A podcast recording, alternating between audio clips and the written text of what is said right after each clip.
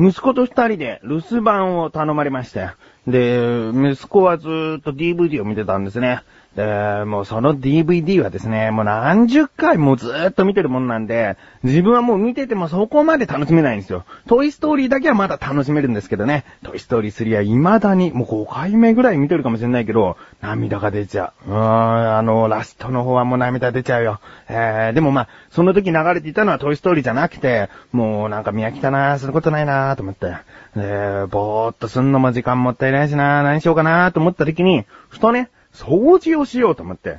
で、掃除機をかけるとか、そういった掃除っていうのは日々しているので、してくれているので、まあ、あの、あんまりしないテレビの裏側なんてところをね、掃除しようと思って。で、うちのテレビの裏には、Wii があったりですね、あと Wii のリモコンの充電器、そしてそこに刺さっているリモコン、他にも、まあいろいろな、えー、機器と繋がっているケーブルがごちゃごちゃっとあるので、そこを掃除しようと思い立ったんですね。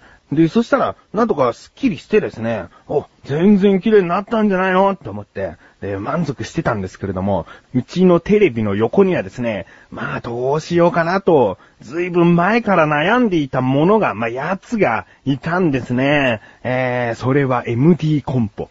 久しぶりに聞きますね、MD。MD のコンポですよ。えー、それをどうするか。一応スピーカーが2つあるので、それをテレビから流していたんですがっていうね、まあ、その話はタイトルコール後にお話ししていきたいと思います。えー、Wii やケーブルなどを整理整頓できてスッキリしている自分がお送りします。菊下のなだらか向上心。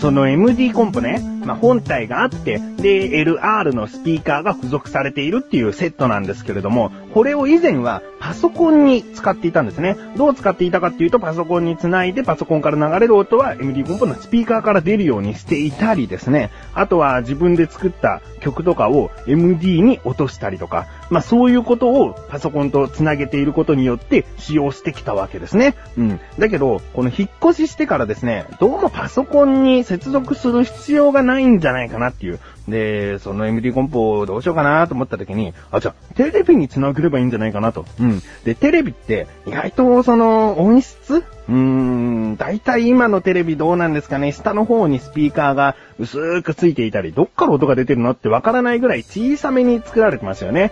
だから、多少スピーカーなんかをつけて、音の広がりを良くしたりすることはいいことなんですね。だから、それで使おうと思って、えー、で、MD とか CD とかカセットテープとかそういうものを聞くこととはないかもしれないけど、その、スピーカーから音を出しているという、まあ、MD コンポを使用しているんだよっていうことで、邪魔にはならなかったんですね。うん、役に立ってるし。うん。で、その MD コンポの使い道もう一つありまして、その MD コンポのヘッドホン端子にですね、ヘッドホンを挿してテレビを見ると、テレビのスピーカーからちゃんとまだ音は出てるんですけれども、そのヘッドホンから音が聞こえるんですね。うん。でね、とある日ね、ちょっとした気の緩みでですね、ヘッドホンをしながらテレビを見てたんです。そんで、立ち上がろうとした時かな、なんかケーブルを踏んじゃって立った時に、ケーブルがピーンって引っ張られて、で、抜けたんですね、パキッって。で、抜けて、あ、抜けちゃったよ。危ないな MD コンポ倒れるところだったよ、ぐらいだったんですね。気持ちとしては。だけど、よくよく見たら、その抜けたヘッドホン端子、ヘッドホンの方の部分を見てみたら、その折れてるんですね。あ、折れちゃってる。じゃその折れた先はどこに行っちゃったの？つって探してもないんですよ。で、そのスピーカーから、そのヘッドホン端子が抜けたってことは、その MD コンポのスピーカーから音が出なきゃおかしいはずなんだけど、音が出ない。これはもう理由は一つ。折れた先がヘッドホンの穴の奥の方で、パキって折れたまま残っちゃったんですね。えーこんなことになったのは初めてなんで、どうやって取り除けばいいのか。うん、で、多少ね、こうドライバーを取り出して、そのヘッドホン端子がついている部分のあたりをこう外して中見てみたら、もう基板とその一緒にくっついてて、なんかもう全然自分の技術じゃ直せないなって言って、ちょっと開けただけでもう終わらしちゃったんですね。ああ、ダメだ、これはもう壊れちゃったようなもんだと思って。で、しばらく、その MD コンプは何にも使うことなくですね。だってカセットテープ入れても CD 入れても音は流れないですから。で、ヘッドホン男子にヘッドホンさしてもヘッドホンから音聞こえないですから。もうどうあがいたって音を発することができなくなっちゃってるんで、もう使い道がないなと。単なる飾りになっちゃったなってことで、半年以上も1年以上かな。まあ経ってたんですね。うん。で、先ほど言いました。えー、掃除をした後に、この MD コンプどうしようかと。いっそね、もうこれを機に捨ててしまおうかと思ったんですね。うん。で、いろいろな接続されているケーブルを外し、で、本体をまず持ち上げてテーブルに置いたんですね。うん。で、まあ、埃かぶっちゃって、えーちょっと拭いてあげた時にですね、なんかこう MD コンポからですね、訴えかけるものがあるんですね。いろいろな思い出が詰まってますから、あこのボタンを押して録音したなとか、いろいろなことにほんとよく使ってきたなと思ってね、どうなんだろうな、もう10年近く使ってきた MD コンポかもしれない。うん、だから、ふつふつとこう、いろいろな思い出が蘇ってきてですね、そのディスプレイの部分なんかをこう、汚れているから拭いてあげたりすると、まだピカピカしてるんですよね。えー全然、そんなハゲてるところもないし、あの、ボタンの周りもこう拭いてあげると、ちょっとした手垢みたいなものが取れるだけで、ピカピカなんですよ。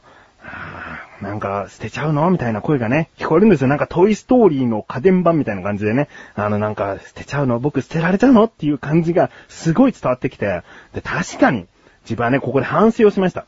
なんか、やるだけのことをやれてないじゃないと。あやるだけのことをやって、もう本当に、機械の中身がもうぶっ壊れてしまったっていうことであれば、全然こう決断できるんだけども、やるだけのことやってないのに捨てるっていうのはひどいと。だからもう、徹底的に、カバーをあらゆるところ外し、基板がよく見えるところまで、えー、分解して、で、直してあげようと思ったんですね。で、ドライバー取り出していろいろな部分をバカバカバカバカ開けてって、で、基板を取り外せるのかなと思ったら、なんかケーブルかなんかでまだ繋がれてて、でもそのケーブルっていうのはハンダゴテかなんかで一本一本繋がれてるもんだから、そんな簡単に外せるもんじゃないんですよね。で、なんとかこうブラーンとしながらもその基板の部分がよく見えるような状態になったんで、よく見てみたらですね、ヘッドホン端子のところはプラスチックのなんかボコっていう部分があって、で、このボコっていうこのヘッドホン端子の部分を取り外せば、その折れた部分が摘出できるはずなんだけど、なかなかこう取れなくて、これこそハンダゴテとかがないとうまく取り外せないものなのかなと思って、そこで結構まあ諦めムードだったんですけれども、その黒い部分よーく見ると、ちょっとしたこう溝というか、なんか線がついてるんですね。あ、これ、カバーみたいになってるから、ハンダゴテなくても、その、引っ張れば外せるやつだと思って。で、ちょっと強引にですね、ちょっと引っ張ってみたら、バコってこう、外れて、で、もうずーっと眠っていた折れたヘッドホン端子の先っちょの部分が、現れたわけですよ。で、なんとかここの部分を取り除くことができて、こいつねと、お前のせいで、この MD コンプは寿命を縮めたんだぞつってね。言ってないけども、言ってね、えーそれをもう捨てて、カバーをまたバコってこうはめて、で、いろんなね、ネジとかもう何十本とこう散らばっている中、どのネジで締めたっけなーって思いながら、順番にこう丁寧にね、取り外したものを取り付けていって、カバーをきちんとはめていって、で、治っちゃったんですね。いやー、もう MD コンポがありがとうありがとうと、笑ってましたね。えー、今ではテレビと繋いでテレビの音をいい音で発してくれてます。えー、本当にね、捨てなくてよかったと思いましたね。帰ってきて、口エサラジョ。手を洗って、口エサラジョ。晩ご飯を食べて、口エサラジョ。お風呂に入って、口エサラジョ。テレビを見て、口エサラジョ。布団に入って、寝るよ、おやすみ。いつでもどこでも片手間に、口エサラジオは毎月1回更新のアスレチック放送局で、リンクページから行けるよ。どこまでも続くのかねさあ、ということでコーナーに参りましょう。自力80%。このコーナーは日常にある様々な疑問や質問に対して自分で調べ自分で解決していくコーナーでもあり、リスナーの方からのご相談やお悩み解決していくというコーナーです。今回もメールが届いております。ありがとうございます。なだらかネーム、チンクル時岡さん。ありがとうございます。初めてのメールじゃないですかね。ありがとうございます。えー、本文。はじめまして、翔さん。チンクル時岡と申します。はい、はじめまして。早速質問です。竹取物語でお姫様の名前が竹の子姫ではなく、かぐや姫なのはどうしてですか？そもそもなぜ竹に入っていたんですか？です。あよろしくお願いします。ということですね。ありがとうございます。チンクル時岡さん。ねチンクルさんって呼んでもいいですかね。時岡さんっていうのはちょっと名字っぽいんで、このチンクルさんってお呼びしたいですね。えー、チンクルさん、ありがとうございます。うん。ということで、行ってみましょう。今回の疑問です。竹取物語のお姫様の名前はなんでかぐや姫なの？そしてなんで竹に入っていたの？ですね。調べてきました。ここからが答え。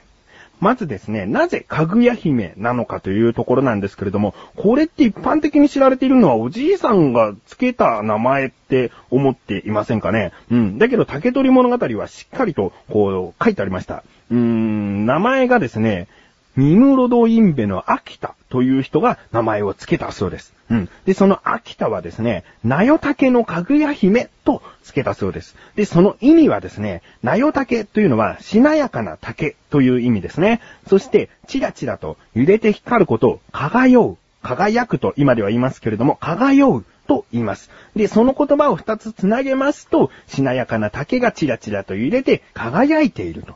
うん、まあ、そんなような女性だということで、その、秋田という人はつけたんじゃないかと言われておりますね。うん。他にもですね、もう一つ、えー説があります。えーもう一つの説は、家具というのは、カクカクたるという言葉が派生したものと言われているそうです。そのカクカクたるというのはですね、えー色の赤というのを二つ続けた一文字の漢字。それを二つまたさらにつなげてですね、カクカク、そして送り仮名がたる。カクカクたるという、えー字です。そのカクカクたるの意味はですね、光り輝くように素晴らしい、非常に見事だ、華々しいという意味らしいんですね。うん。そして家具はその意味なんですけれども、やというのは状態を表す設備語だということなんです。なので、まあ、これの意味もですね、えー、簡単に言いますと、光り輝く、非常に見事で華々しい姫という意味になりますね。うん。で、これ二つ目の説なんですけれども、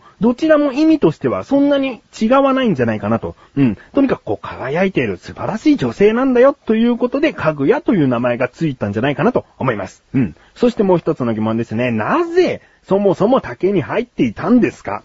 ということでね、一つの説は、月から発射されたロケットが竹やぶの中で突き刺さった状態で発見されて、それを、まあ、ロケットという言葉は昔なかったですから、もうひっくるめて光る竹と称してですね、ロケットのことを。そしてそこから出てきたのがかぐや姫だったんじゃないか、みたいなことですね。うーん、まあ、竹取物語が事実をもとに構成されたかどうかっていうのも不確かなので、えー、これはまた一つの説ですね。うん。そして他にもですね、竹の中から発見されたという、その言言葉通りでですね、竹やぶの中で発見されたということだったんじゃないかという説がありますね。うん、まあ、これはですね、非常に難しいです。うん。まあ、あの、昔の話で、しかも作者が不明ということなんでね、えー、まあ、こういった答えになってしまうのはしょうがないのかなと、ちょっと諦め気味ですけれども、これじゃ納得しないよと、チンクルさん、もしそういうことであれば、また疑問をぶつけてください。えー、他に何かこう質問があればですね、別のことですり替えてお答えしてもいいですよ。うん。ということで、こういった感じでいかがでしょうか。チンクルと京香さんメールありがとうございます。このコーナーでは日常にある様々な疑問や質問の方をお待ちしております。投稿方面よりなだらか向上心を選択して、どしどしとご投稿ください。以上、自力80%でした。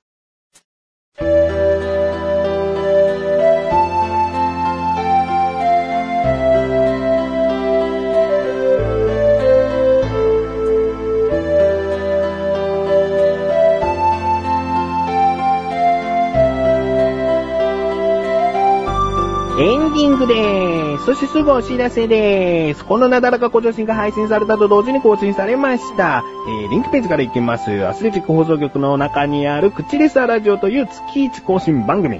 えー更新しましたので、ぜひ聞いてみてください。なんとですね、今までで一番長い回になってしまいましたね。なだらかご上心過去にも一番長い回になってしまいましたって言ってきていますが、また更新ということですね。その記録が塗り替えられてしまったということです。うん。気になるという方、そして時間あるよ、大丈夫だよ、聞いてあげるよという方ですね。リンクページから行けますので、聞いてみてください。ということで、なだらか小女子は毎週曜日以降ですね。それではまた次回、お相手は菊池翔でした。メガネタマーニでもあるよ。お疲れ様でーす。